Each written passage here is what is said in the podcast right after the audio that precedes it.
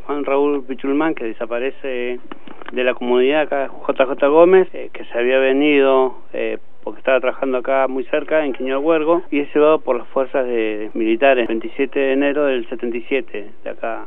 Eh, rompen las puertas, ingresan y lo sacan en forma violenta desde la casa. A mi papá y a mi mamá, que también es llevada, llevada detenida ¿sí? siendo mi mamá, mi mamá detenida, eh, secuestrada por siete, por siete días, es liberada. Y mi papá, bueno, desde ahí nunca más supimos su paradero. Y aparece como en la universidad como desaparecido. Yo tenía un año, un mes y diez días cuando desaparecen. Si bien nosotros siempre participamos en los movimientos de la APDH, nos comienzan a contar toda esta historia cuando nacen los juicios, porque mi abuela, Feliciana Capán, es una de las primeras, al igual que las otras madres, que fundan Madre Plaza Mayo, eh, filial Alto Valle.